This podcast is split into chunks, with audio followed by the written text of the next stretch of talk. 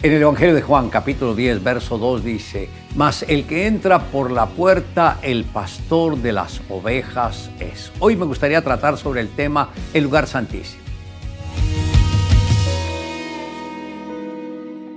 El Señor habla aquí de la seriedad del ministerio pastoral, porque no cualquiera puede ser pastor, sino solo aquellos que entran por la puerta correcta. Así como Adán fue expulsado del paraíso, todos nosotros también quedábamos fuera del paraíso por causa del pecado de Adán. Mas Dios, para atraernos a Él, estableció una puerta que es Jesús y a través de su obra redentora. Y los que creemos en Jesús ya podemos tener contacto con Él y Él nos llevará al camino correcto. Y sabemos que Jesús, para que llegáramos a este nivel, Él ofrendó hasta la última gota de su sangre. Tome usted ahora de la sangre de Jesús y aplíquela a su propia vida y diga, por la sangre de Jesús tengo entrada al lugar santísimo, pues esa sangre bendita rasgó el velo que separaba al pecador de Dios. Jesús se convirtió en la única puerta de entrada a la intimidad con Dios Padre. Cuando uno entiende el poder de su palabra que brotó de su cuerpo llagado, algo poderoso sucede llegamos a ser partícipes de la naturaleza divina. Sentirnos redimidos es saber que ya somos hijos de Dios y esto es como pasar una línea fronteriza, es quedar bajo la cobertura de la paternidad de Dios, la cobertura de la sangre de Jesús. Es cuando uno dice, soy parte del del Señor. Ahora el Señor es mi pastor y si Él es mi pastor, nada me faltará. Tengo abundancia en todas las cosas. Muchos piensan que están en bendición, pero viven oprimidos por la maldición. La bendición da fruto, la maldición también da un fruto, pero fruto malo. Debemos ser conscientes de que todo tiene su lado opuesto. Así como existe el bien, existe el mal.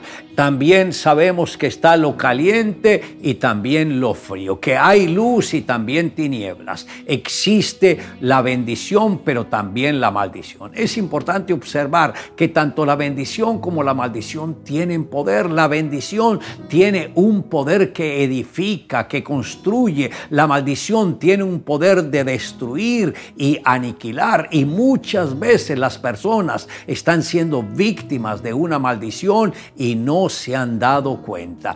Lo que Dios quiere es que usted entienda que la bendición contrarresta y anula la maldición. Sabemos que por la fe Él nos hizo seres espirituales. Ese Dios Todopoderoso tiene un mundo de bendiciones para cada uno de sus hijos. Estas bendiciones se encuentran en el plano espiritual y solo a través de la fe podemos conquistarlas. Que hoy al reunirnos con la familia podamos juntos entrar al lugar santísimo a disfrutar de la comunión con el Padre. Mateo Henry, el famoso autor del comentario que lleva su nombre, fue asaltado por unos ladrones que le robaron su cartera. Entonces él escribió lo siguiente en su diario. Señor, ayúdame a estar agradecido. Primero, porque nunca antes he sido robado. Segundo, porque aunque se llevaron la cartera, no me quitaron la vida. Tercero, porque aunque se llevaron todo lo que tenía yo, no era mucho. Y cuarto, porque fui yo quien fue robado y no quien me robó. Qué importante es llenar nuestra boca de gratitud cuando suceden circunstancias adversas. Son momentos en los que debemos mantener nuestros ojos en Jesús, el autor y consumador de nuestra fe. La gratitud nos da paz, anima nuestro corazón con esperanza y nos muestra el bien que Dios ha preparado para nosotros a pesar de la prueba. Le invito a que acompañe la siguiente oración. Amado Dios, gracias porque este es un día muy especial.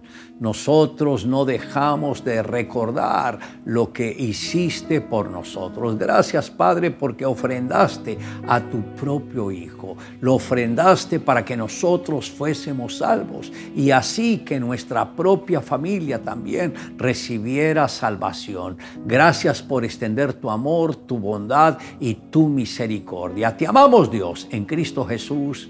Amén. Declare juntamente conmigo, mas el que entra por la puerta, el pastor de las ovejas es.